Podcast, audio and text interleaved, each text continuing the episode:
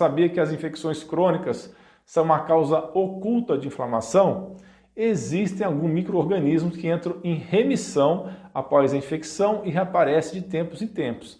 Um exemplo disso é o vírus Epstein-Barr e o vírus da herpes, que costumam ficar dormentes no organismo e surgem quando existe algum tipo de queda na imunidade, que pode ser provocada inclusive pelo estresse.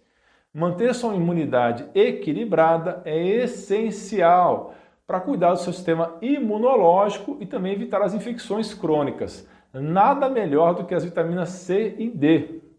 Também combata os micro-organismos com agentes naturais, como é o caso do alho e o orégano.